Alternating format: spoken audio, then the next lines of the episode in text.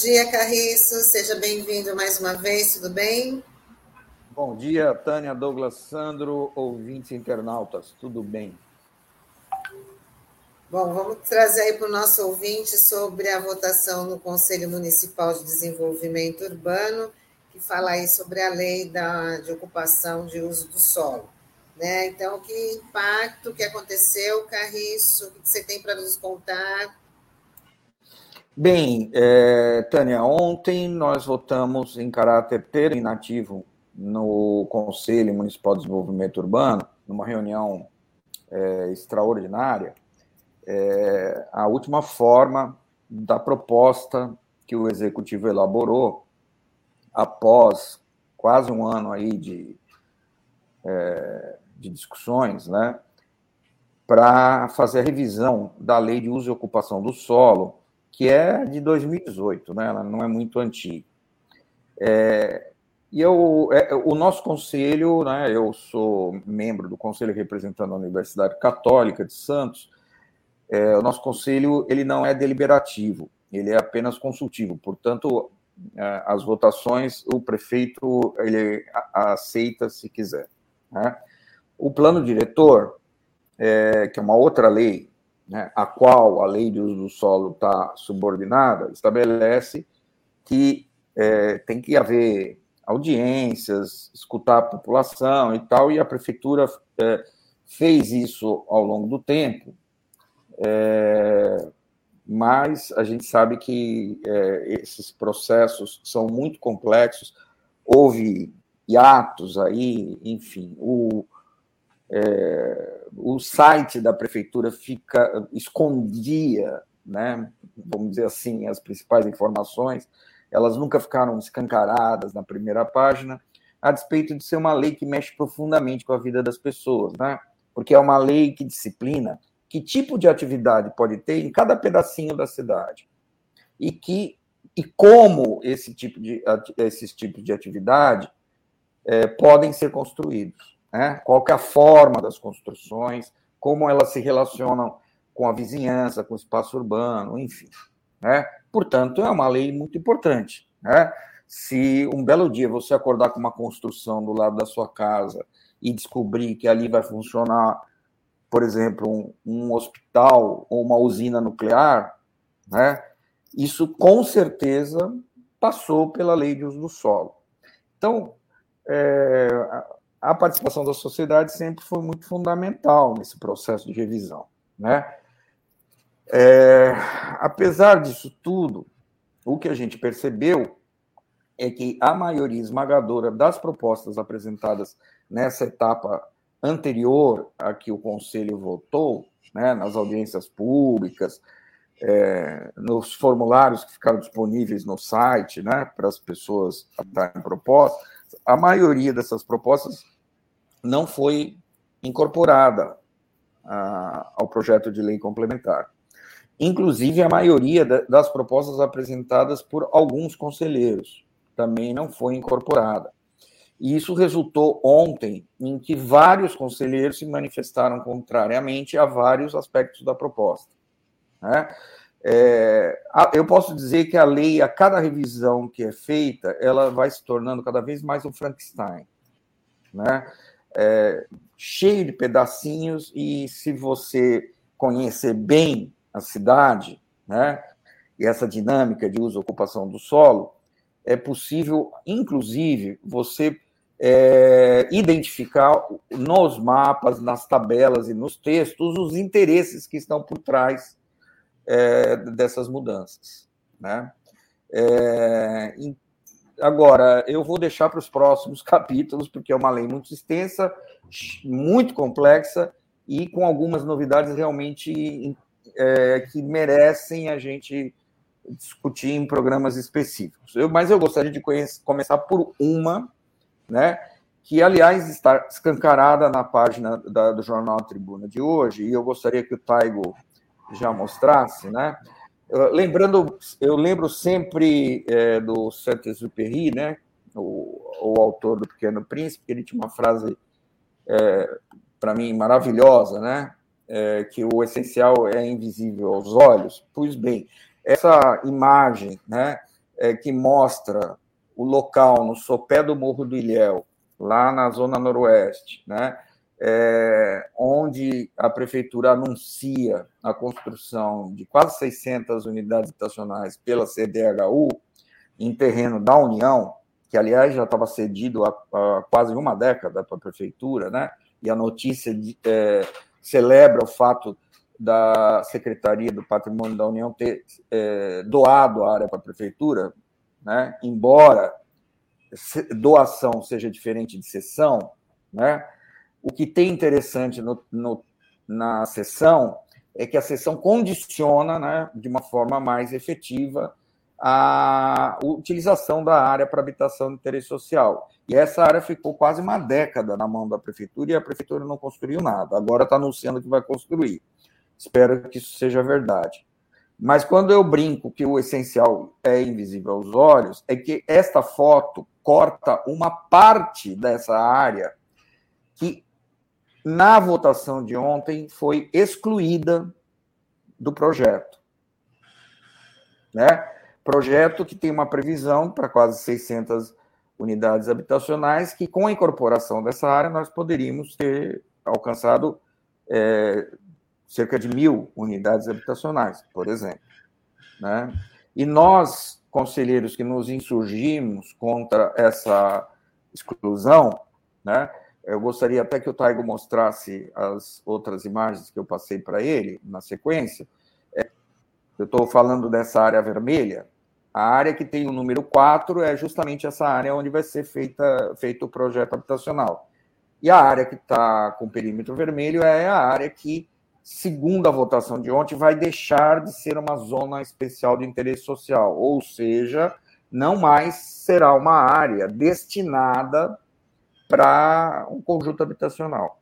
Né? Esta foi a decisão de ontem e que provavelmente o prefeito vai encaminhar assim para a Câmara. E a gente é, chamou atenção e, e, os, e muitos conselheiros reclamaram que essa decisão não passou pelo Conselho Municipal de Habitação, né? que é o órgão máximo de definição da política habitacional da nossa cidade e que teria que ter sido ouvido antes do Conselho Municipal de Desenvolvimento Urbano acerca dessa questão. Nós exigimos que o Conselho de Habitação fosse pautado, né, para discutir essa exclusão. Nesta outra imagem, que a gente vê o novo viário da Zona Noroeste, né, em, em cima dessa rotatória, a gente vê a ponte que foi construída sobre o Rio São Jorge, conectando a Viancheta com o Bom Retiro, né? É, a gente vê que ao lado direito da ponte, que é justamente onde vai ser construído o conjunto habitacional, né, tem uma curva muito acentuada que eu tentei, é, com uma linha vermelha, mostrar que essa curva poderia ter sido construída mais a leste, né? Desta forma, impedindo que o trânsito de passagem, né, no caso de carretas, principalmente, porque é o Chico de Paula, uma parte do Chico de Paula tem muito, né, muita empresa de retroporto. É, essa curva, se ela fosse construída dessa forma, como está na linha vermelha, impediria que a parte das ex que vai ser eliminada pela lei agora, né, é, sofresse com o impacto de caminhões. E esta foi a justificativa que o governo municipal apresentou, né, para eliminar essa parte das ex. Eles falaram: olha, vai passar uma baita avenida com um trânsito de carreta no meio do, de um conjunto habitacional? Não, não tem condição. Vamos só construir uma parte do conjunto habitacional, tá? A outra parte não dá porque tem um, um trânsito pesado. Gente, um trânsito pesado que acabou de ser construído, não é? De quando que é o projeto da entrada da cidade? Né? É, por que, que essa curva foi feita aí e não mais para a direita de quem está vendo a imagem? Né? É, essa é a questão que eu é, deixo no ar. Né? Eu ouvi algumas informações que eu ainda preciso checar, né? eu não quero é, cometer aqui leviandades de jeito algum, mas que há interesses né? É, vamos dizer assim, de proprietários da área que era atingida pela, pela parte que vai ser excluída, né, dessa zona especial de interesse social, Né? É, e isso que, na verdade, está na origem da obra da prefeitura, de ter construído aquela curva naquele local, e agora né, resolver é, alterar o perímetro das ex. Né? É, eu ainda vou dar uma estudada, porque eu tenho a certidão com o termo de cessão que a Secretaria do Patrimônio da União fez à Prefeitura há quase 10 anos atrás, né? E nesse termo de cessão, a, a, a SPU doava, cedia, perdão, duas áreas para a prefeitura, né? E na notícia de jornal hoje tem uma notícia de que foi doada uma área. Então, o que eu quero saber é o seguinte: é, a área que vai ser excluída das ex, é, a, o termo de cessão foi revogado? Eu acho que a gente precisa aprofundar essa informação também. Por que, que eu pergunto isso? Porque se isto se confirmar, é, a coisa fica mais séria ainda, gente, porque essa decisão não passou pelo Conselho de Habitação, né? E por que, que a prefeitura não recebeu em doação toda a área, incluindo a parte que foi que, que o governo quer excluir, né? É, eu pretendo puxar o fio dessa meada nas próximas semanas para ir a fundo é, e descobrir quais são os reais interesses que estão por trás disso. É, Andréa Braga está colocando aqui para a gente. Pois é, a falta de planejamento ou planejamento estratégico, né? E essa estratégia vai beneficiar quem? Não tem falta de planejamento. Não tem falta de planejamento. Ontem nós votamos uma lei que faz parte do sistema de planejamento da cidade. É, tudo isso é planejado. Né? Eu não diria nem que é planejamento estratégico. Né? Eu diria que é um planejamento maquiavélico. Carriço, agora uma Exclui, né? A posição Sim. da defesa civil. Não, só, só uma observação, Bom, Tânia. É, Carriço, isso exclui e impacta o outro lado aqui, onde tem lá João Carlos da Silva, no Jardim São Manuel, que está sendo objeto de um conflito também de, da própria prefeitura que re, quer retirar as pessoas que estão ali, alguns moradores que já em tese teriam ingressado no universo da é, regularização fundiária, para compensar, né? Essa área que foi cortada, provavelmente é isso, né?